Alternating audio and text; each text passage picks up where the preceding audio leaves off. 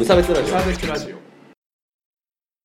鈴木一軸です。無差別ラジオです。よろしくお願いいたします。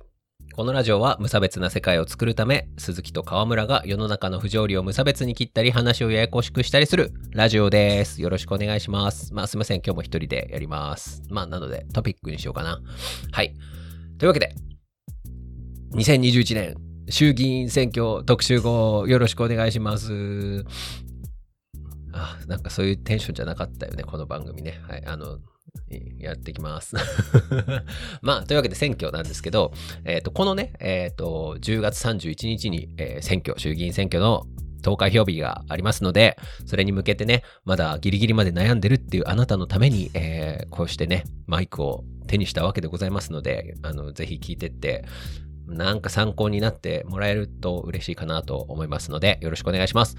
でね、あの、まあ、じゃあ、あの、制度のおさらいなんですけど、まあ、衆議院選挙のポイントは、えっ、と、小選挙区と比例代表っていうのの2つありますよっていうところですよね。で、あのまあ、大体の候補の人が小選挙区にも出てるし、その比例代表のリストにも載ってるのね。で、それで、あの比例代表で受かりやすくなるっていうこう順位がこういろいろあるんですけどその順位があの小選挙区と比例代表で一緒に出てる人両方に出てる人はその小選挙区でいかに負けなかったか、まあ、負けたとしてもどれどどれだけギリギリで負けたかっていうので比例代表に受かりやすくなるかっていうのが決まるからあのこの人押したいっていう人にはねぜひあの小選挙区で1票を入れておくっていうのがあの無駄にならないんでねあのすごいお得な制度なんでぜひ入れてもらいたいなって思っています。まああの だからどうやっても復活しちゃう人が出ちゃうからあのねこれはいいのか悪いのかっていう議論はあるんだけどそれはまた今度にしてとりあえず今回は、えーとにかく受からせたい人小選挙区で受からせたい人には入れとくと比例で復活してくるっていう可能性が上がりますよっていうのは結構重要なポイントなので覚えておいていただけるといいのかなと思います。でじゃあまあでねあのどうやって入れますかねっていう話なんだけど、今回の選挙はね、だいぶこう、経済政策みたいなところに、まあ僕がね、大好きな経済的なお話で、かなり全政党が攻めてきてるなっていう感じがするんだけど、でね、じゃあ、じゃあまあ今回のあの衆院選なんですけど、ちょっとあの僕の、僕今、あの推しがありまして、推し、推し政党がありまして、うちの推しの話をちょっと今日は聞いてってもらいたいわけ、みんなに。ね。あの、国民民主党っていう党なんですけど、あのね、いいよ。ああいいっす。これ僕ね、あの前回の参議院の比例の時から国民民主党の候補に入れてたんですよね。まあ候補に入れるっていうか、まあ比例に入れてたんだけど、国民民主党ね、いや、いいんですよ。あの、2019年の時からいろいろ騒動があってね、去年、こう国民民主党と今の野党第一党の立憲民主党の合流騒ぎっていうのがあって、これね、興味ない人全然知らなくてわけわかんないと思うんですけど、いろいろあって、あの、まあ、興味ある人はね、ググってもらえるといいんだけど、あの、こう国民推しの人々からすると、その、なんかあんまり良くないなっていう人たちが全員立憲に行ってくれて、こう、すがすがしい気持ちで国民民主押せるようになりましたっていうのが、こう、今の状態なんですよね。あの、それでね、そうなってからがね、もうすごくいいのよね。あの、もうめちゃめちゃ良くて、あの、まあ、経済政策とかも、あの、理にかなったことを言ってるっていうかね、その、なんて言うんだろう。結構さ、みんなも、まあ、自民党のね、あの、人たちがテレビとか出てると、なんかこう、なんかぼやっとしたことしか言わねえな。まあ、特に岸田さんそうだけどさ、なんかぼやっとしたこと言わねえなと思って、で、で、そこに対してさ、こう、切り込めやって思うじゃん。思うでしょ？みんなも。みんなも思うでしょ？で、思うのになんかこう、枝野さんとかはさ、こう、なんかこれも、やっぱりもやっとしたことしか言わないなみたいなのがあるじゃないですか。まあ、じゃあ共産党とはどうなんですか？みたいな話になってさ、いや、共産党とは、なんか選挙の協力はするけど、なんか中には入ってこないでもらいたいっていうか、みたいな、なんかこう、なんかもやもやっとしたことを言うな、みたいなのに、こう、ずっと、ずっとイライラしてきた、この僕たちの気持ちをこう解消してくれてるのが、こう、今の玉金なわけですよね。もう玉金率いる国民民主なわけですよ。もうね、待ってたっていう感じよね。ほんとね。まあ、要は何がいいあのいいかっていうとね、これ推しポイントとしては、結局、なんか、あの、自民党の大筋のなんか悪いいと、悪くないところ、まあ良かったところは良かったって言おうね、みたいなスタンスがこうすごい良くって、個人的にね。ね、あの、まあ例えばアベノミクスってあったじゃないですか。まあアベノミクスって、あの、僕的な考えとしては、まあ良かったところもあったけど悪いこともあったねっていうのが結構インターネット界隈のさ、結論だと思うのよ。あの、まあ、実際、その、格差とかは広がったとかっていう説もあったりするし、で、実際その賃金とかも増えてはいないんだけど、あの、失業率が4%から2%に下がったっていう、ここ1点においてはめちゃめちゃ良かったわけですよ、アベノミクスっていうのは。で、その後の正社員率も上がったしね。っていうのは良かったけど、消費税を上げたから良くなかったねっていうので、こう、割とこう、みんなコンセンサスが取れてると思ってんのよ、僕は。なのに、こう、枝ノッチはさ、そこで枝ノッチはなんかアベノミクス全部ダメでしたみたいなことだから、いや、でも雇用は良かったじゃんみたいな。うん。いや、でも民主党政権の方がまだ良かったみたいなことをこう言っちゃうわけですよね。こう前のしがらみがあるからさ。だからそういうのはもういいのよっていう感じ。もう、もう、もうやめてくれっていうふうに思ってたのよね。思ってた、思ってる人たちがこう全員立憲に、あ、思ってるというか、そういうことを言う、言う、なんかもやっとした人たちが全員こうもう立憲の方に行ってくれたから、今ね、爽やかですよ。国民民主チームは。すごく爽やかな気持ちでおりますって感じだね。まあその代わりこの勢力がすごい少なくって、ね、小選挙区とか、まあ、全部含めても今回27人しか候補が出ていなくて、まあ多分取れる議席としても8議席取れるかどうかっていう感じではあるんだけど、まあ今後ね、ちょっとしていきたいところですよね。あと一個ね、あの、すごい大きいポイントとしては、あの、インボイスっていうのがあるんだけど、もうこれも明確に反対してるのはね、国民民主党と令和新選組ぐらいかなと思いますね。まあ、令和はね、経済政策はすごいいいからね。で、このインボイスっていうのは何かっていうと、あの、要は、あの、フリーランスとか、まあ、1000万円以下の個人事業主の人、まあ、まあ、要はフリーランスの人とかにも消費税取りますよと、からも消費税取りますよっていうのがざっくりすると、その、インボイスっていう制度なんだけど、まあ、要はこれをやると結構な数の人の収入が1割減るっていうことですね。要はフリーランスでやってる人たちの収入1割減ると思ってくださいね。はい。で、これはよろしくないわけですよね。あの、で、これに、を自民党が入れようとしてて、で、これに明確に反対をしてるのは、あの、国民民主と令和新選組ぐらいなものなので、これね、これ、すごい大事なんで皆さん覚えといてもらえるとすごい嬉しいなって思います。まあ僕は別にフリーランスじゃないんだけどさ。っていうのが、まあ、あるわけね。まあ他にもいろいろ、あの、経済政策でね、すごいいいところがあるんで、見てもらえると嬉しいかな。うちの推しね。うん。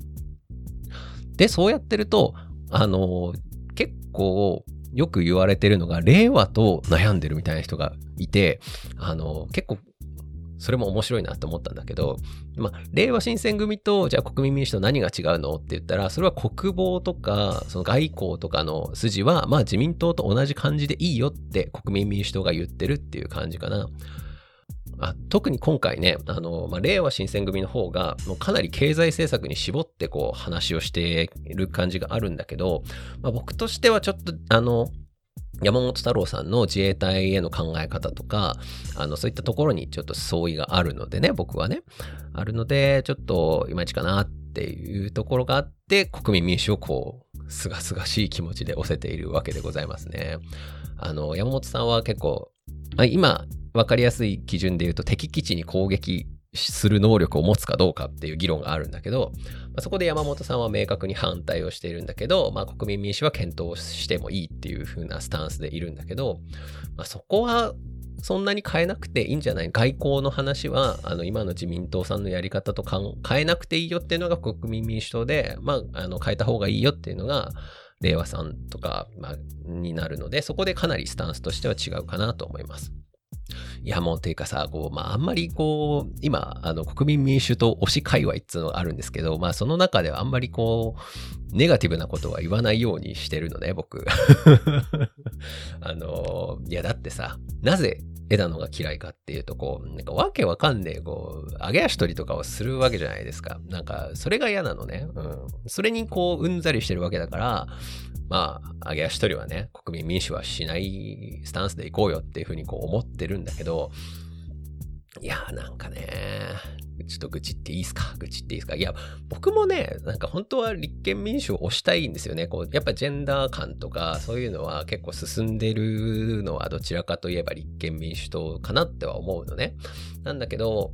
まあ、議論が進んでるっていうぐらいかな。まあ、正直進ん、まあ、議論がはされてるかなっていうぐらいの印象なんだけど、あの、すごいね、あの、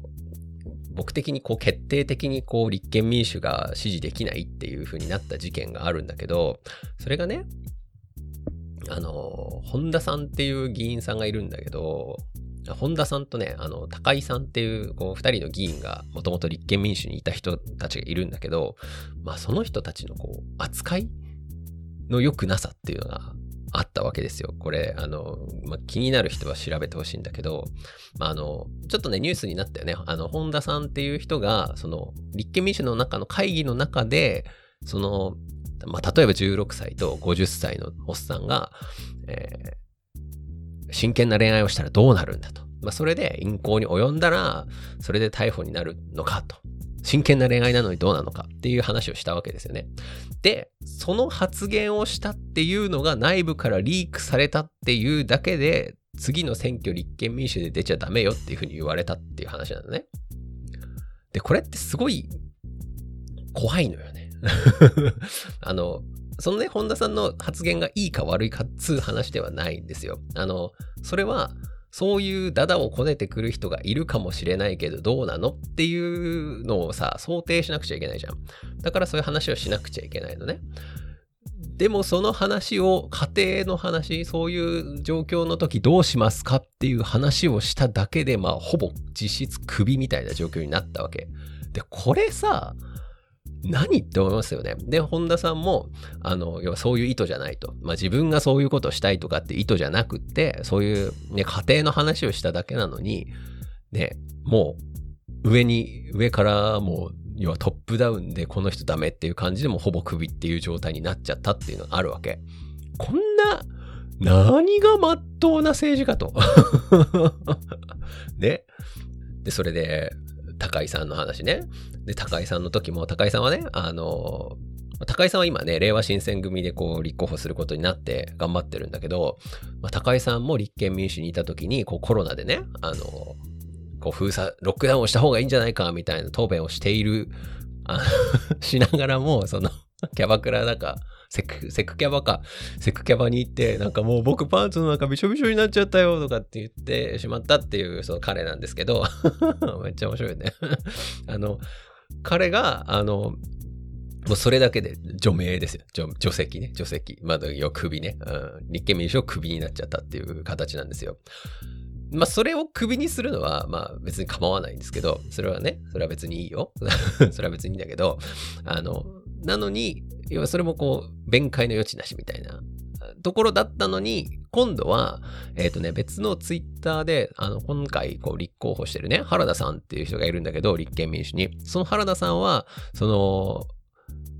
こあの震災の時か震災の時になんかこう若い女の子を止めてあげるよとかって言ったら止めに来ちゃったみたいなもうなんかそういう要は女性を物的に扱うみたいなツイッターをねこうはちゃめちゃにしてたのになぜかそれは OK みたいなもうさだからあの別にあの、それがいいか悪いかとかっていう話をしたいんじゃなくて、あの、もう適当すぎるんですよね。その多分なんかバックとかがなんかあるんじゃないの？その人にのバックグラウンドとかいろいろあるんだと思うんですけど、なぜか OK だったり、なぜかダメだったりとかっていうのが、こう、いろいろね、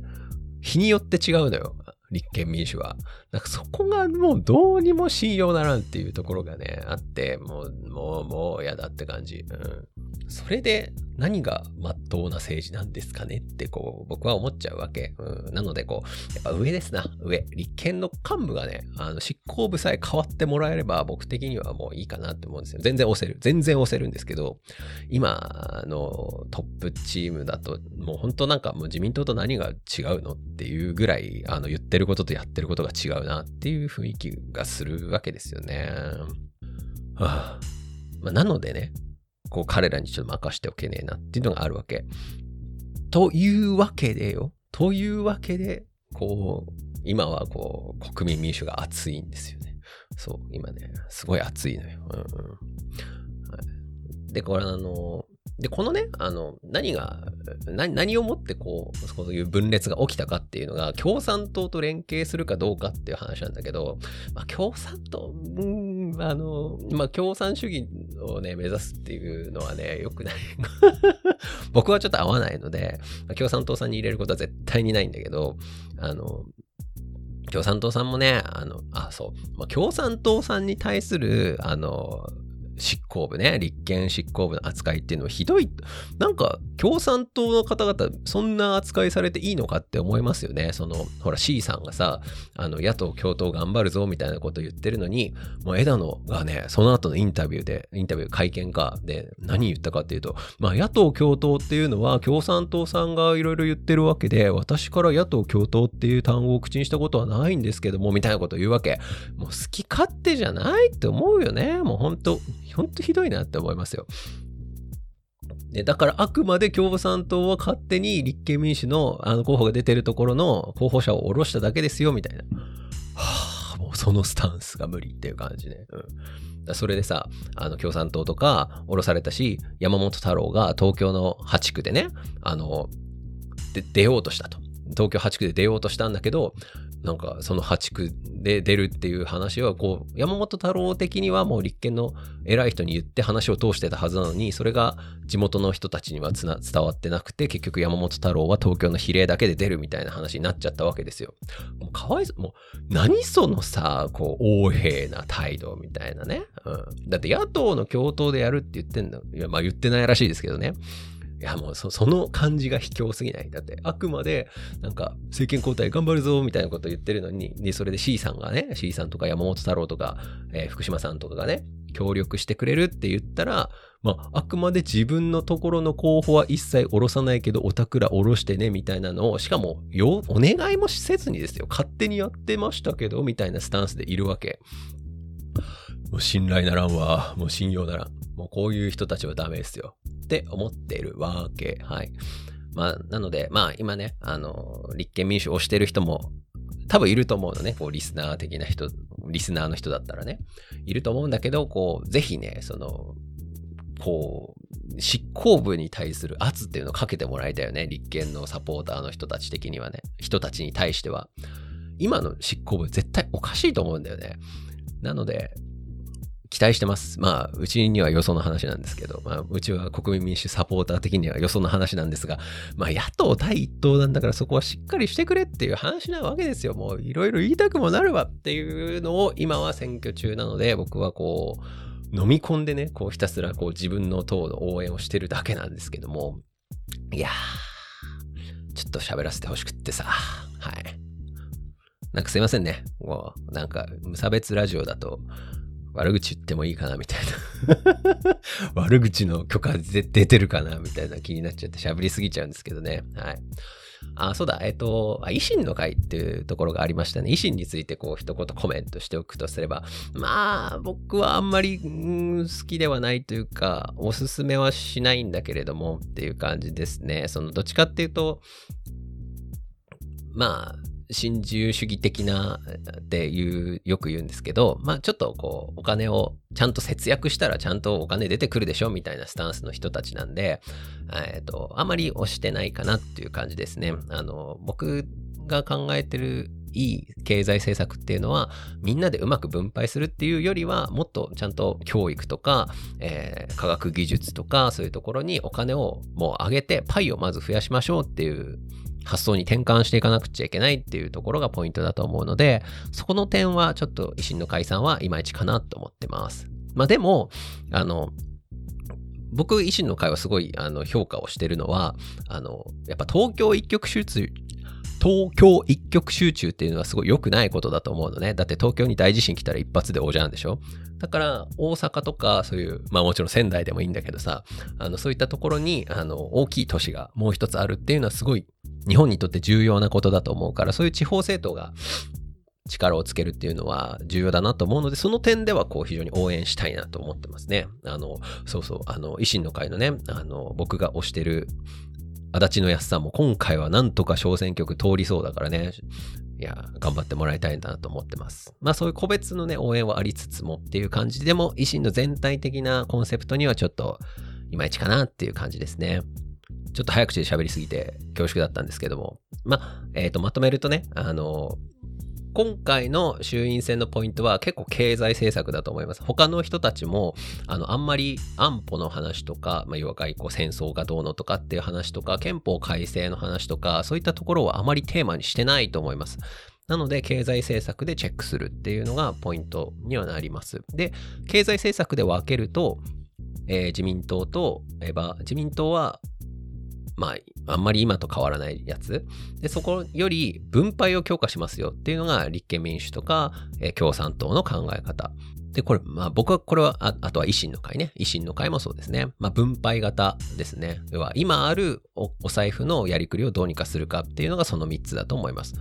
で、えっ、ー、と、今より増やすよっていうのが、